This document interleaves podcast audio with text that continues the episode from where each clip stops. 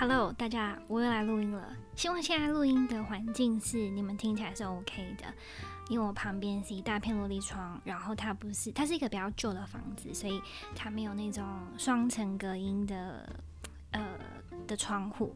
那我的落地窗旁边是花园，所以可能会有鸟叫啊之类的。那花园的外面是一个马路，然后你可能现在会听到一些车的声音，这样，希望不用太在意。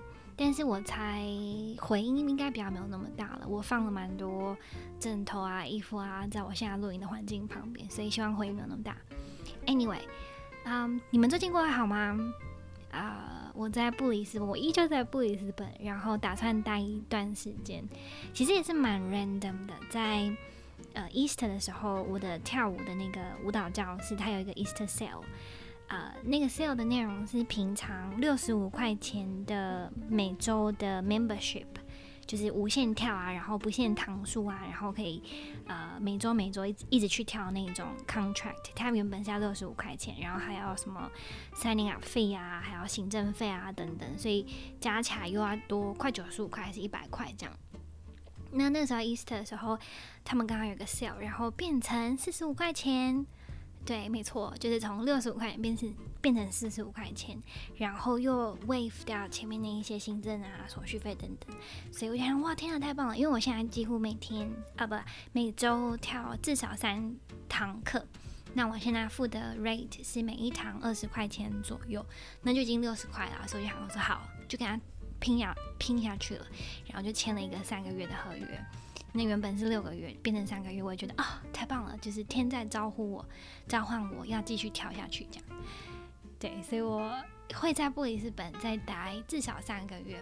那中间看有没有什么旅行咯。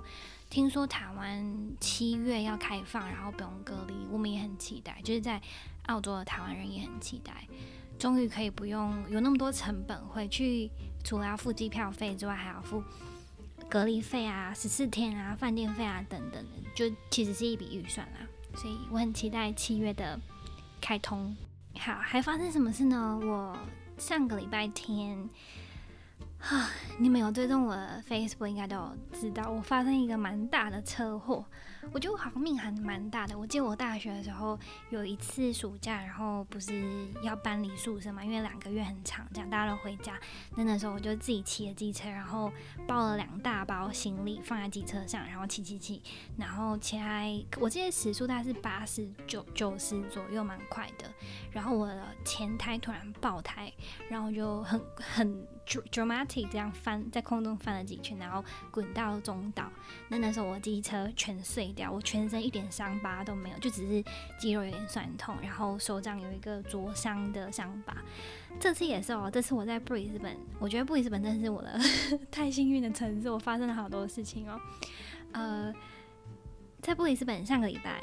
在南区，呃，我通常会骑我的小泽到 bus stop，然后再搭巴士进 city 这样。那那一天我就依旧嘛，回来骑同样的路线。结果那天下雨，路上湿湿的，我也看不清楚那是雨还是什么其他东西，反正就有点黑黑的这样。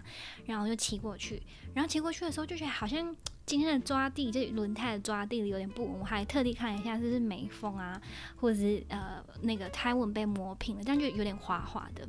然后结果一个转弯的时候，也是我骑很慢哦，非常非常慢，因为那在一个 parking lot 里面。然后转弯的时候，我就呃扑街，我就整个滑出去。然后可怕的事情是，滑出去的时候，我还滑到对向，因为它是有点稍微斜的坡，所以我滑出去的时候滑到对向，然后对向刚好有一个。呃，阿三哥就是印度人，然后他的下巴我掉下来，说哦，Are you OK？这样，然后其实那时候我蛮尴尬，我就其实不知道怎么反应，就觉得哦天啊，快点起来，快点整理好，快点走这样。然后所以呃，我就说哦，没关系，谢谢你的问，呃，谢谢你的呃问题，我我我想我应该很好，然后就拍拍屁股走人，结果。搞笑的事情是，站起来之后竟然也站不稳，然后走不稳。我想说，天哪，我到底怎么了？我是喝酒吗？还是刚刚吃到呃烧酒鸡还是怎么样？怎么会？因为我酒量很差，所以有时候吃到东西会觉得晕晕晕这样。然后我就想今天是怎么？结果我起来的时候，我发现我左左半身就是呃扑街接触到地板的那个半身都是油。超恶心的。然后我一摸才知道，原来是油被泼倒在路上，然后往回头看，整个都是亮亮晶晶的这样，对啊，所以我就破街，然后脚踏车的左半边都是磨损，这样原本是黑色亮晶晶的，很新很新的台车，然后被磨的就是你知道有有呃露出铁的那个颜色，就很丑，反正对啊，然后因为这个我的左脚。就也是全身都没有伤，就只有衣服有很多油渍啊、被污染，然后我的左脚左膝盖有一个很大的那叫什么 O 青，然后还有破皮这样，其实也是没有什么感觉啊，因为在膝盖还好，不是在很重要的地方。然后跳舞的时候就觉得有点肿肿的这样子，不幸中的大幸。Anyway，好，今天要说什么呢？今天要说，今天要说风格。呃，这是一个新的学生启发我的事情。呃，他说好像总觉得讲英文的时候都不能很完整的表达自己。然后这件事情其实他不是第一个人说了，很多很多我的学生一开始上课的时候都跟我说这个问题。然后我就想了一下，呃，除了在课堂上可以给你们的教，给他们的教导，为呃试着列了一些呃。SOP 跟步骤跟你们分享，然后希望如果你们有这个问题的话，也可以因此而有方法可以改进改变。好，所以我觉得风格这件事情是一个蛮 tricky 的东西，就有点像是个人魅力啊，或者个人特质这样。一个人的风格越鲜明，好像他给人的印象就越强。那无论是写作啊、演讲啊，或者是新的语言，每一个人都必须要重新塑造自己的风格。比如说，好，你是一个很搞怪的人，好了，但是你写作的时候，你写的硬邦邦的的写作是有可能的，对吧？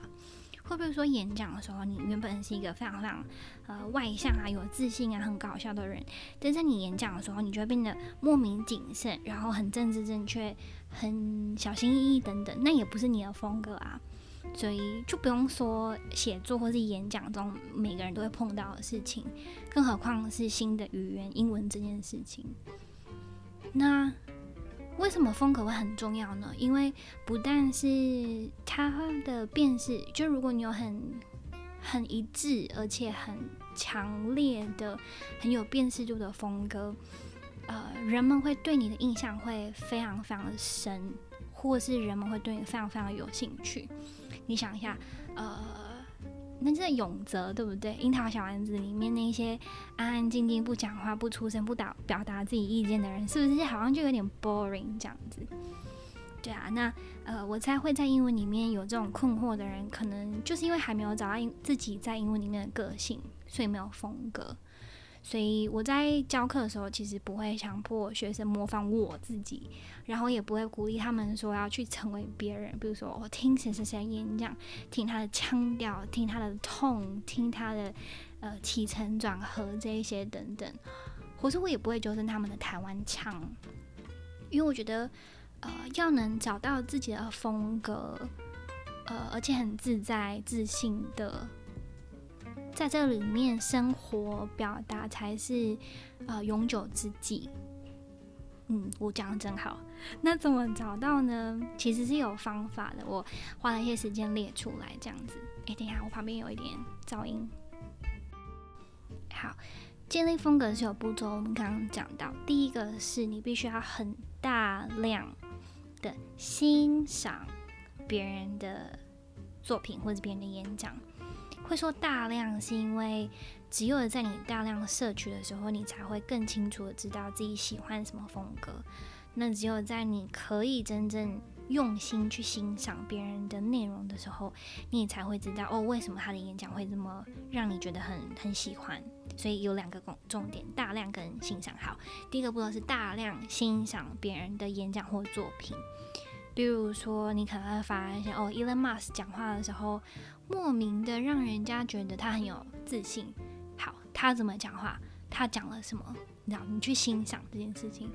又或是贾博斯之前在一个大学很有呃大学毕业典礼很有名的演讲，什么、呃、Connecting the Dots，对不对？大家都会对那个非常非常有印象。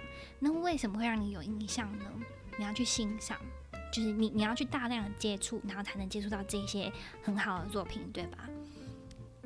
好，第二个事情是在大量的曝光跟欣赏之后，你要去解析这些文章的架构，解析很重要哦。你不能说哦，贾博士天生就是很会讲话啊，屁嘞！我发 我发誓他做了很多的练习。谁会天生出来就变成一个很好的演讲者或者领导者？不是的，都需要练习的。那呃，这时候解析就很重要。比如说，他有格式吗？他有架构吗？比如说，他开头是用一个问题吗？还是他开头是用一个例子？他开头是用个故事吗？等等的。所以在你花一些时间下去，就拿贾伯斯这篇文章来说哈，你在你花一些时间下去，呃，解析这篇文章的架构的时候，你就会发现他其实放了非常多的细节，比如说他非常的 personal，他放了很多关于他自己小时候成长的故事，包括他被领养的啊，他大学辍学啊，他去捡回收来生活那么苦难等等，他是非常非常 personal 的，而且他非常非常细致，比如说他会说。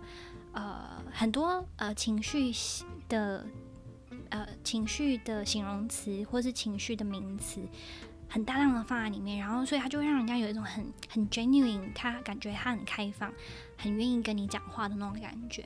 又或是他很窃窃私语的，哦，自言自语的，中文怎么那么来？自言自语的，他没有很，然后像很 N 呃很那些很呃电影明星啊，或是 NBA 球员，很常讲大道理，有没有让你觉得很像很 pumped，然后很很嗨那样子？他不是那样子的，贾伯斯演讲。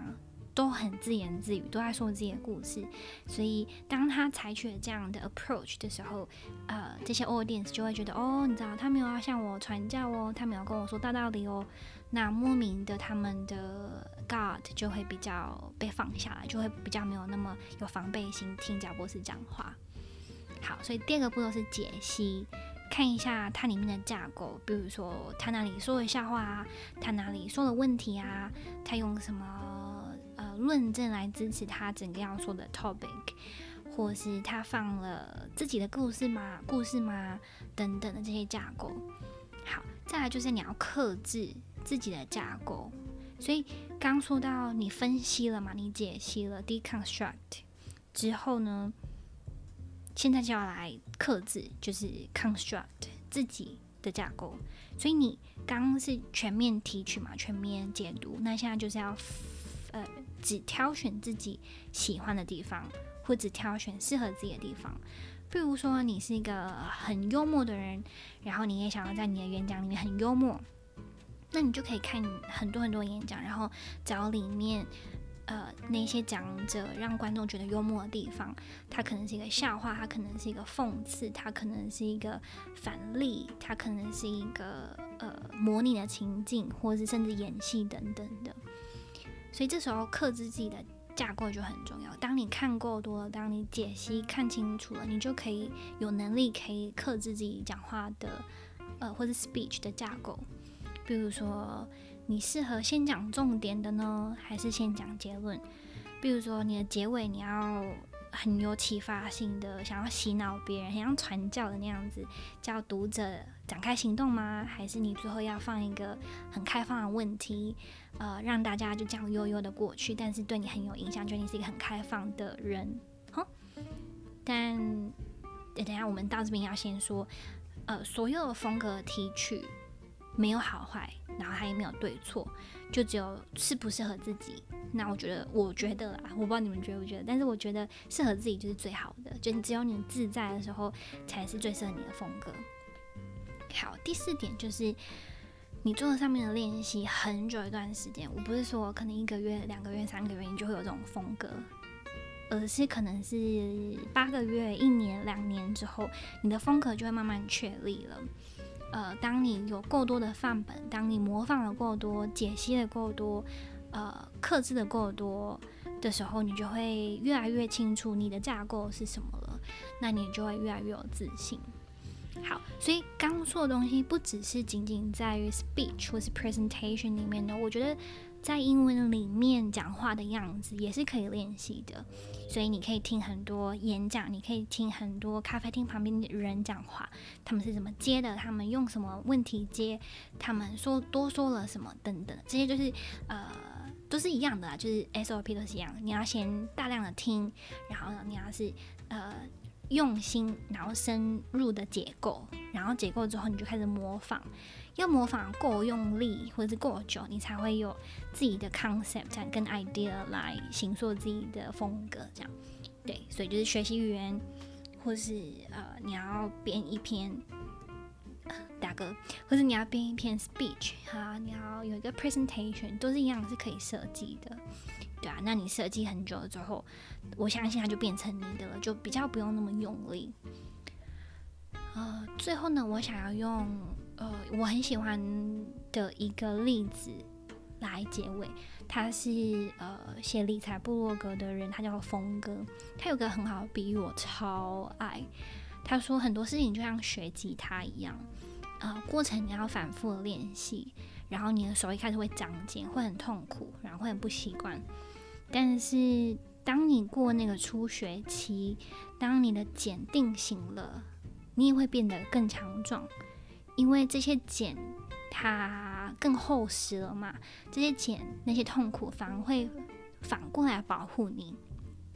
对，我超爱这句话的，所以我想说很多事情都是这样，呃。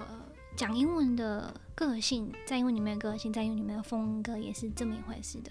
当你大量的练习，你会越来越知道自己的风格，然后你也会懂得避开那一些让自己不舒服的单东西，可能是单字，可能是文法，可能是句型。